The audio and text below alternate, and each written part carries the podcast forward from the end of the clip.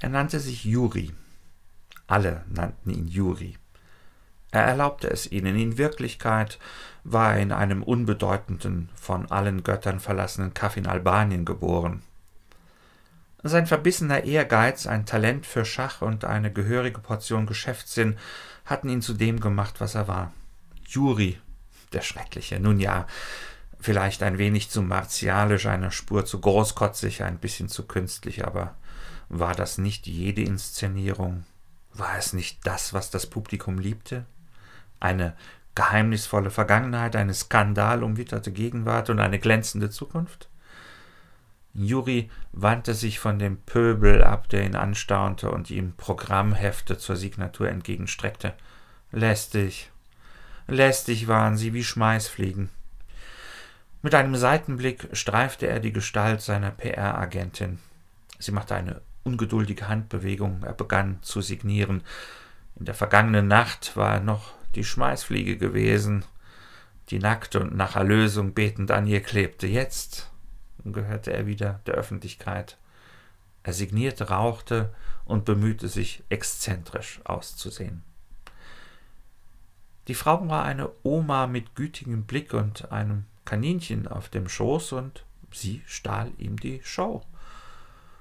Juri verachtete die simultanen Demonstrationen mit den ambitionierten Amateurspielern, die mit ihren ungeübten Hirnen vor den Schachbrettern brüteten und auf den Meister warteten, der in Grüblerpose das Geviert umrundete und Züge auf die Felder warf. Geniale Züge in den Augen der Kiebitze, nicht zu parierende Züge in den Augen der Unterlegenen, tölpelhaftes, ungenaues Zeug in den Augen von Juri, einem Großmeister auf dem Weg zum Weltmeister, ein künftiger Weltmeister, rauchend, schwarz gekleidet, abgehoben vom Alltäglichen, unerreicht.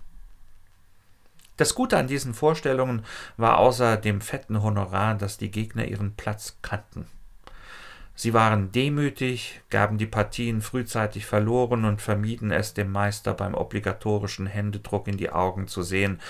Es war, als wüssten sie, dass der Großmeister ein Egomane war. Sie agierten, als ob eine Regieanweisung sie dazu angehalten hätte, eine geeignete Plattform für die Launen einer diebenhaften Selbstinszenierung zu bieten.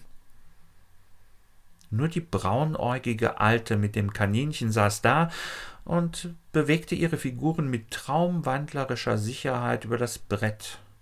Die Plätze der Spieler leerten sich, doch die Alte saß und spielte.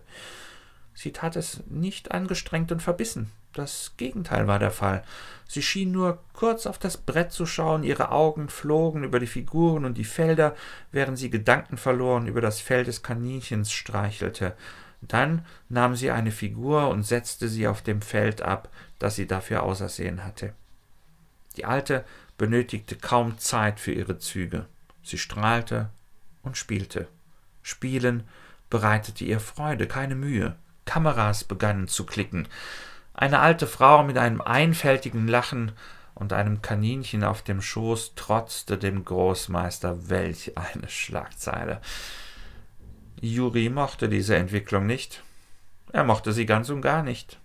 Sie war seinem Image nicht förderlich. Er haderte und fühlte, wie er seine Konzentration verlor. Sein Damenflügel stand unter schwerer Belagerung. Juri schaute zu seiner Beraterin hinüber. Sie wirkte besorgt und nickte ihm zu. Sie war seiner Meinung. Zeit für eine großzügige Geste. Juri gab sich Mühe, einen belustigten Gesichtsausdruck aufzusetzen, als er an die alte Dame herantrat und ihr die Hand hinhielt. Remis. Der Großmeister bot ein Remis an. Die Kameras klickten, sie fingen das wohlwollende Lächeln eines großen Schachspielers ein. Das Lächeln zerfiel in seine Atome, als die alte Dame den Kopf schüttelte, dass ihre Köpfe flogen. Sie lachte über die ausgestreckte Hand des Großmeisters hinweg, lachte direkt in sein Denkergesicht. Es war ein kindlich unbeschwertes Lachen, ein Siegerlachen. Es ätzte auf der Haut des Großmeisters. Schwer ließ er die Hand herabsinken. Er war im Zug. Juri setzte sich. Der Saal hielt den Atem an. Nach zwei weiteren Zügen wusste Juri, dass er verloren war. Die Alte wusste es auch. Juri konnte es spüren. Sie würde ihn zum Gespött der Leute machen. Noch glaubten viele, dass er einen Wunderzug machen und sich befreien würde. Machten große Schachspieler nicht ständig Züge, die dem einfachen Zuschauer verborgen blieben? Tuschelten die Menschen bereits hinter seinem Rücken? War das ein unterdrücktes Kichern, das in den hinteren Reihen aufkeimte?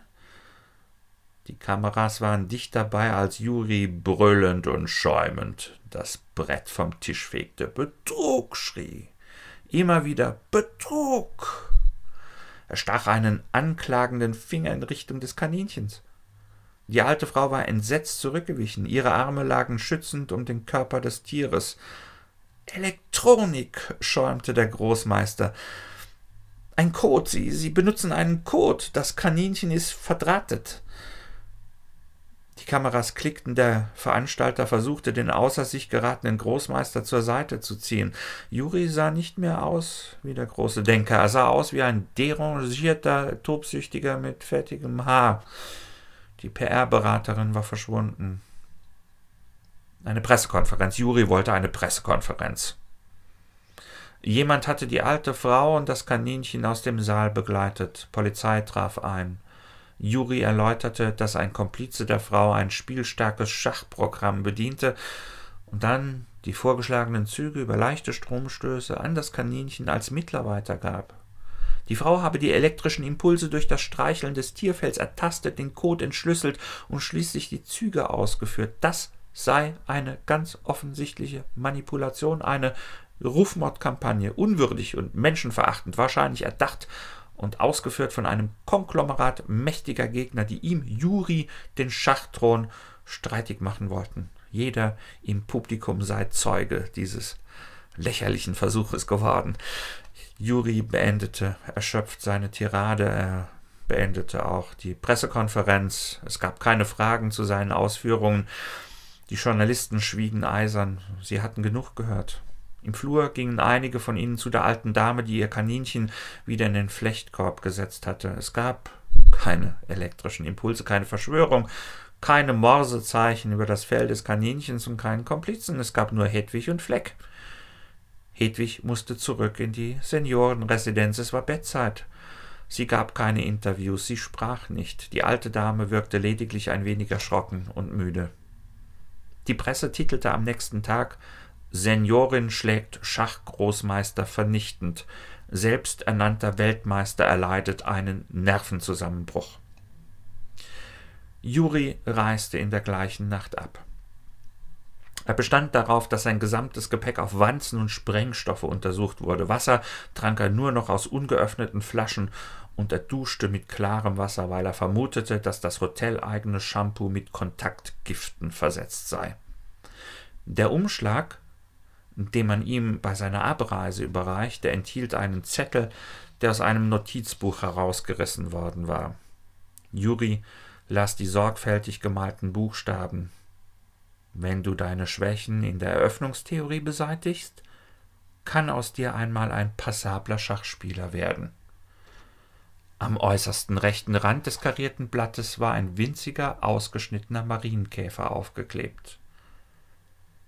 Eine schwatzhafte Angestellte des Nobelhotels berichtete, dass es der Kraft zweier Männer bedurfte, den zusammengeknüllten Papierball aus der Kehle des Großmeisters zu entfernen, als Juri seinen ersten wirklichen Nervenzusammenbruch erlitt